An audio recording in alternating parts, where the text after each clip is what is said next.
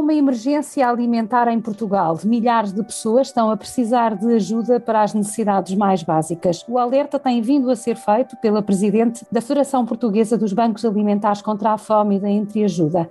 O contexto de pandemia que o mundo, e Portugal em particular, tem vindo a viver ainda agravou mais esta situação. Há necessidades que não existiam. O fosso entre os mais ricos e os mais pobres cresceu e as respostas são cada vez mais de emergência. Haverá tempo para pensarmos em simultâneo em novas formas de lutar contra a pobreza e contra a desigualdade, em Fátima, a mensagem de Nossa Senhora despertou na pequena Jacinta Marto uma atitude central de compaixão. Nela, que também viveu e padeceu no contexto de uma pandemia que dizimou milhões de pessoas em toda a Europa, reconhecemos um coração com profundidade e compaixão, completamente dedicado à missão que o céu lhe confiou. São dela as palavras que nos chegaram. Se eu pudesse meter no coração de toda a gente o lume que tinha cá dentro no peito a queimar-me e a fazer-me gostar tanto do coração de Jesus e de Maria. Ao jeito de Nosso Senhor, a pequena Jacinta não rejeitou a solidão na doença, a aridez de lhe ter sido negada a comunhão eucarística, o que teria sido a sua última consolação, não escapou à ferida aberta no peito, assemelhante ao coração trespassados de Jesus, que ela amou tão ternamente, e viveu tudo isto com alegria serena e numa entrega de amor, como testemunham os interrogatórios no seu processo canónico. Desenvolveu um profundo sentimento de compaixão por todas as formas de sofrimento humano que foi percebendo. Obrigada, doutora Isabel Jonet, por ter aceito o convite do podcast Fátima no século XXI. O que é que Jacinta e também Francisco, o irmão, numa outra perspectiva mais contemplativa, nos podem ensinar hoje enquanto igreja e enquanto pessoas num mundo que está com um sofrimento profundo? Eh, olá, bom dia, muito obrigada pelo convite. Como referiu na sua introdução, Jacinta mostra-nos que ter compaixão significa colocar-se incondicionalmente ao lado do outro, levando-lhe o que ele precisa com alegria.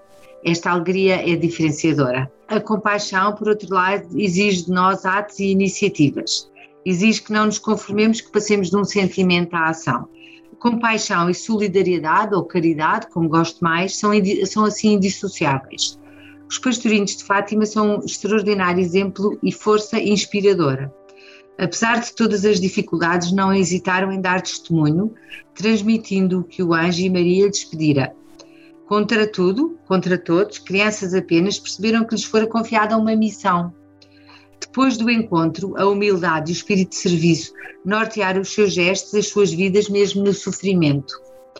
O pessimismo contemporâneo, que se manifesta de várias formas e leva as pessoas a não acreditarem na santidade e no sacrifício, é contrariado pelo exemplo destas crianças. Vivemos num tempo que exige coragem, sabedoria e simplicidade. A coragem para reclamar a justiça, a sabedoria para viver com prudência e simplicidade para viver pela verdade com honestidade. Os pastorinhos, crianças ainda, com a ajuda de Deus e de Nossa Senhora, alcançaram esta graça. A mensagem de Fátima quando vivida plenamente, ajuda-nos a viver no caminho da santidade. As três virtudes dos pastorinhos de Fátima, que é usual destacar-se e que destacou na sua introdução, são a contemplação, a pureza e o testemunho.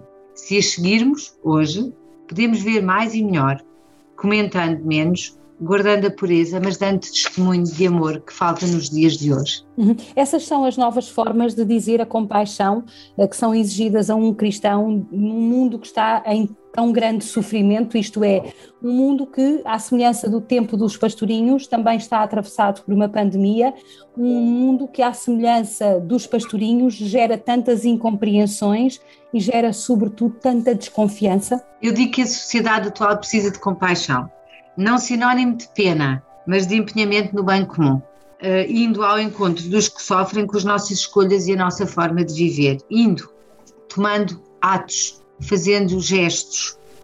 E a sociedade atual uh, precisa de, de, disso também nas, na forma como são as escolhas, como vivemos.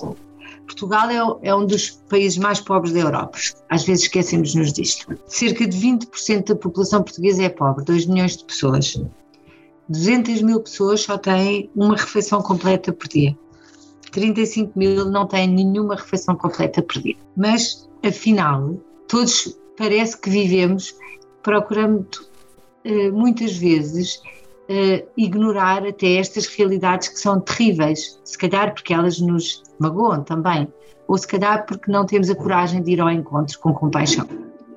Quando sabemos que existem pessoas à nossa beira que não têm o que comer, crianças que só comem que lhes é nas escolas e nos ATLs que neste tempo de pandemia fecharam, como é que podemos permanecer impávidos?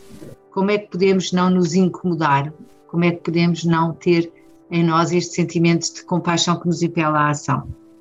Conheço muitas pessoas que querem ser participantes e que se põem a caminho, ou seja, que aceitam no seu dia a dia eh, ter uma iniciativa, seja nos seus trabalhos, seja em regime de voluntariado, e que querem marcar a diferença pelo bem comum, procurando deixar algo uh, neste, nesta sociedade que fica assim mais rica porque tem pessoas que não se deixam entrar numa onda de egoísmo e de isolamento.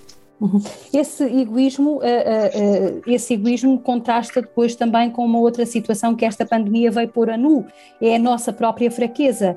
Eh, nós considerávamos-nos muito potentes, muito importantes, marcados essencialmente pelo desenvolvimento científico e há um pequenino bicharoco que nós desconhecemos de todo e que nos pôs novamente de joelhos. Perante esta humanidade angustiada que vive na, na, na, na duplicidade de sentimentos entre uma certa arrogância e, por outro lado, o reconhecimento de uma fraqueza. O que é que a mensagem de Fátima eh, tem para nos dizer hoje? Na sua simplicidade, justamente por utilizar as suas palavras de há pouco. Eu penso que é, é precisamente essa simplicidade, é precisamente esse despojamento, esta uh, possibilidade de identificação uh, com aquilo que uh, Nossa Senhora nos quis transmitir, deixando uma mensagem através de três crianças humildes eh, que nos pode eh, dar alguma relação com aquilo que são os problemas de hoje. Hoje, mais do que nunca, eh, dada esta dimensão mundial que a pobreza e a questão social assumiram, temos que olhar para aqueles que carecem de ajuda, que não têm casa, que não têm comida, que não têm assistência médica, mas, sobretudo, hoje, que não têm a esperança de um futuro melhor. E há muitas pessoas, hoje, com a pandemia, que perderam a esperança de poder ter um futuro melhor e que não veem para os seus filhos uma vida tão boa como aquela que tiveram. E isto é muito, eh, é muito frustrante e causa muita desesperança. Então, aliás, o Papa tem chamado a atenção para esta pobreza, que tende não só a minar a coesão social, mas também tem um impacto negativo no plano económico porque o conjunto de relações de confiança e credibilidade que são indispensáveis a qualquer convivência civil eh, fica alterado. Já o Papa eh, Bento XVI, na encíclica Caritas in Veritate, era, eh, afirmava que os custos humanos são sempre superiores aos custos económicos. E isso é incrível nesta pandemia. Mas esta mensagem é muito atual neste tempo em que vivemos. E também na encíclica Fratelli Tutti, o Papa Francisco indica a fraternidade e a amizade social para eh, eh, como fatores fundamentais para construir um, mundo melhor, mais pacífico e, sobretudo, mais justo. Encontramos-nos mais sozinhos do que nunca neste mundo massificado que privilegia os interesses individuais e debilita a dimensão comunitária da existência. Doutora, quem são os principais, deixe-me só interromper, só para uh, uh, colocar mais uma chega, quem serão as principais vítimas desta pandemia? Ou seja, nós hoje estamos muito preocupados e bem focados na questão da doença e do controle da doença, mas como a doutora acabou de dizer, as vítimas humanas serão muito mais do que as vítimas da economia, digamos assim, no sentido em que, uh, portanto, não tem, tem um rosto de pessoa, não é? Não, não, não estamos a falar só de números, temos que estar não, a falar há, de pessoas, há, não é? Houve aqui decisões que, que foram mal calculadas em termos sociais é fundamental, era fundamental acautelar a segurança sanitária, fundamental. Sim. E era fundamental evitar o risco de contágio, sobretudo para evitar as rupturas do serviço uh, de, do Sistema Nacional de Saúde. Dos hospitais, os médicos, os enfermeiros, mas também a parte infraestrutural. Não havia camas, não havia ventiladores, não havia seringas, não havia, às tantas, eh, tinha que se evitar haver vítimas de morte por falta de capacidade instalada. Mas aquilo que se muitas vezes esqueceu foi o impacto social que esta crise tem e que provou rupturas tremendas, tanto a nível das famílias, e digo das famílias de todas as classes sociais, mas também a nível das famílias mais carenciadas ou até de famílias que não estavam habituadas a ter que lidar com uma situação de pobreza e que de um momento para o outro ficaram numa situação de ausência de rendimentos.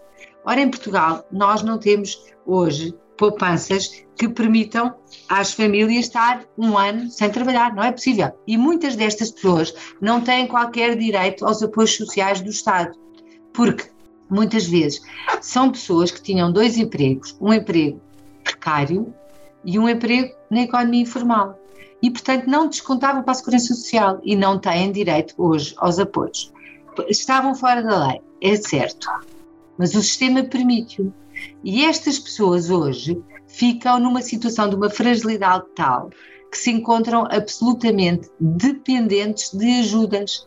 Pessoas que tinham a vida organizada, que viviam no, naquele limite. Mas estamos a falar de pessoas que eram, eh, tinham profissões normais. Estamos a falar de pessoas que eram, por exemplo, professores de ginástica, personal trainers, eh, higienistas, dentistas, eh, pessoas ligadas à estética, cabeleireiros, maquiadores, todas as pessoas do setor da cultura. Não estou a falar dos, dos cantores e dos atores, estou a falar dos que passavam os cabos, os técnicos de luz, os técnicos de som, Mas todos esses estão há um ano sem trabalhar. Sim. Essas pessoas não, não, não, não têm hipótese, não têm há muitos feirantes que deixaram de poder vender e que viviam daquilo que vendiam nas feiras. Todas aquelas relotes que vendiam bifanas, cachorros, farturas, tudo isso está completamente fora do, do. estão parados. Estão parados porque não podem trabalhar e era aquilo que sabiam fazer. Mas, sobretudo, tinham investido numa infraestrutura que muitas vezes era o seu ganha-pão. Então, aquilo que nós temos que pensar é quem é que é o meu próximo. Cada um de nós tem que fazer uma reflexão e perguntar quem é o meu próximo. O meu próximo é uh, só o meu marido ou as pessoas com quem me relaciono no trabalho? Ou são todos aqueles que fazem parte da minha vida mesmo quando não os vejo? Então, esta questão uh, é talvez nos remeta também para São Paulo, que diz que nós só podemos ter uma vida plena se ela for norteada pela caridade, mas na acessão de São Paulo, no amor.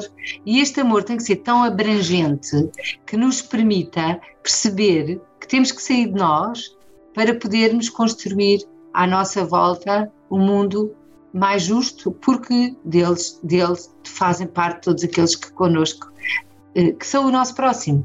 Uhum. No fundo, está a, a, a remeter-nos um pouco para a, a, encíclica Fratelli Tutti do Papa um, Francisco, onde eh, ele uh, diz que a paz só se alcança com a fraternidade universal e essa é construída a partir da amizade social e dá-nos tão, ou reaviva-nos tanto a memória relativamente à parábola do bom samaritano. Aqui em Fátima, e regressando a Fátima, porque está tudo ligado naturalmente, Fátima não tem um evangelho diferente, aquilo que eu pergunto ponto é: Nossa Senhora pediu muito aos pastorinhos para rezarem. Aqui a oração pode nos tornar mais puros uh, de coração e pode nos tornar, de facto, mais irmãos neste. Eu acredito, sim, eu acredito muito na, na, na, no poder da oração e acredito que as pessoas têm que ter tempos de oração, mesmo quando são tempos curtinhos. Hoje em dia, quando temos vidas muito cheias, às vezes falta-nos tempo para parar. E a oração ajuda-nos não só a relativizar a nossa importância no mundo, ajuda-nos a parar, mas ajuda-nos a entrar em comunhão com Deus, connosco próprio e com os outros que rezam na mesma altura. E, portanto, acredito que Fátima tem uma função absolutamente essencial nesta espiritualidade que é uma parte integrante do ser humano. Os homens não são apenas matéria, não são corpo, são também espírito. Para poderem ser plenos, têm que ter locais e têm que ter mensagens ou interpelações, até Fátima para mim é uma interpelação até mais do que um local, eu não preciso de ir a Fátima fisicamente para, para poder viver Fátima, mas precisam de ter interpelações que os façam sair da sua vida material, porque há algo mais que uh, os preenche e que os completa.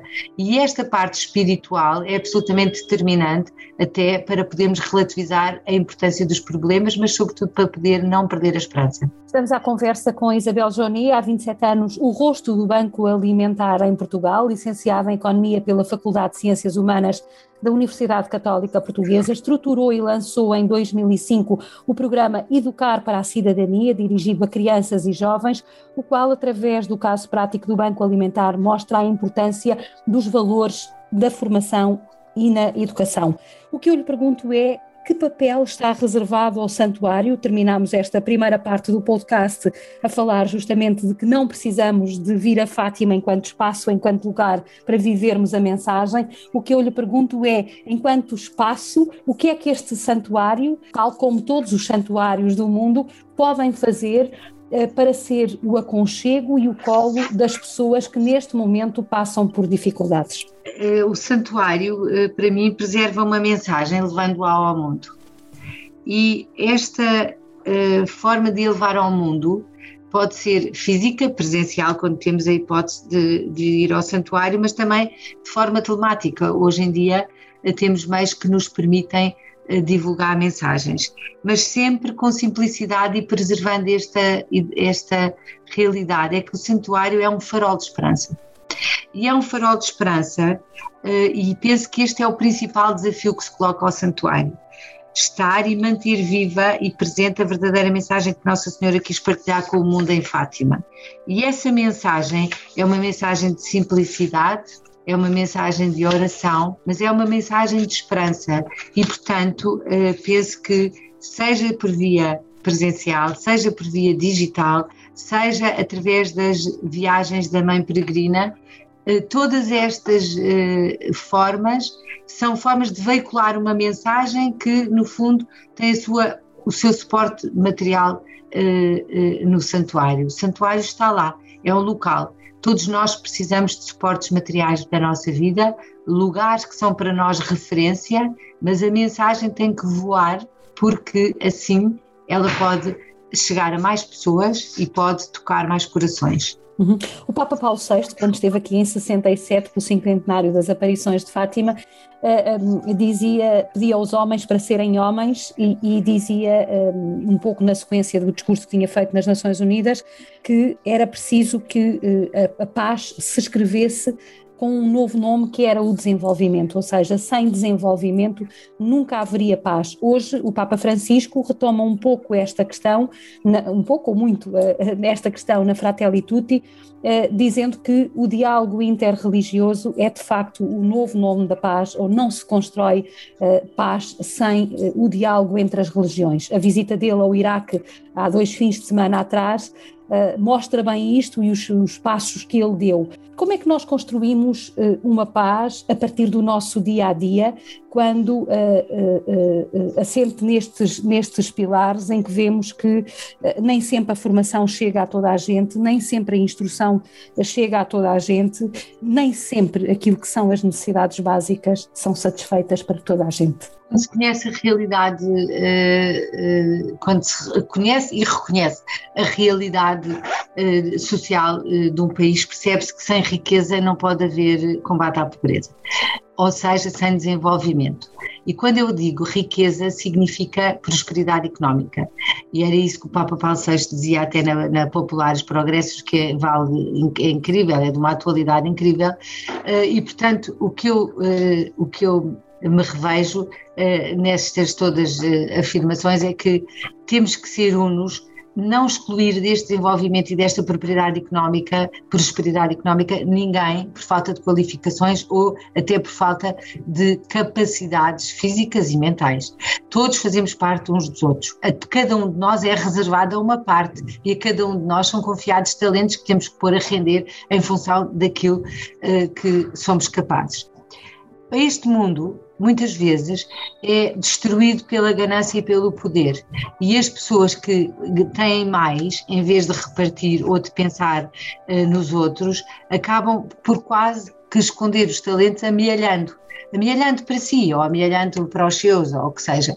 E, portanto, acabam por não investir criando um verdadeiro desenvolvimento económico. Hoje, graças a Deus, há esta ideia das, eh, dos eh, objetivos do desenvolvimento sustentável que vão tudo muito na linha, que quase que induzem as empresas a ter uma participação mais ativa, seja no combate à pobreza com intervenção nas suas comunidades, seja na proteção do ambiente. E este tema do ambiente é aquele cuidar da casa comum é fundamental, porque se nós não cuidarmos do nosso planeta e deste planeta fazem parte os, os nossos semelhantes, acabamos por estar a cravar, a, estar a criar um mundo onde há grandes clivagens sociais e onde nós próprios não podemos ser felizes. E, portanto, reconhecer que fazemos parte uns dos outros é absolutamente determinante para que o, o desenvolvimento económico possa gerar verdadeiro desenvolvimento social e possa fazer com que todos uh, possam ter o seu lugar uh, pleno nesta sociedade. Uhum. Sem querer ser redundante e porque estamos mesmo na reta final, perguntava-lhe qual é o grande desafio de Fátima para este século XXI. O cardeal do António Marto, no centenário, dizia que o primeiro século de Fátima, até pela mensagem deixada por Nossa Senhora, por fim o meu coração imaculado triunfará, uh, uh, que dizia o cardeal Marto que o primeiro século de Fátima tinha sido marcado pela chave da misericórdia. Esta é a, nova, é a palavra-chave que continua atual, mas como é que se escreverá este segundo século de história de Fátima? Olha, eu, eu, gosto da palavra compaixão, nesta verdadeira acessão de uh, estarmos ao mesmo nível uh, de todos os outros que connosco se cruzam. Fátima tem que ser uma referência de esperança. E esta referência de esperança é porque é igual a si própria. Então, apesar de evoluir, não se altera na sua essência, preservando os seus valores. E esses valores foram aqueles que foram confiados a três crianças simples, humildes, uh, que souberam, ou quiseram, mais do que souberam, quiseram transmitir uma mensagem, não se calaram. E, portanto, uh, uns, uh, de, cada um à sua maneira, cada um ensinando-nos até, como Lúcia, que temos que perseverar naquilo que nos é confiado, seja o tempo que nos for, seja o esforço que nos é exigido, com sofrimento físico ou sem ele, estas três crianças mantiveram ou quiseram veicular uma mensagem que lhes foi confiada, sentindo que era esse o seu apelo. E cada um de nós tem que saber, tem que conseguir encontrar qual é o apelo uh, que, uh, que nos é hoje lançado. Muito obrigada, doutora Isabel Jonet, por ter estado connosco neste podcast Fátima no século XXI, a pensar também Fátima neste segundo século da sua história. Muito obrigada.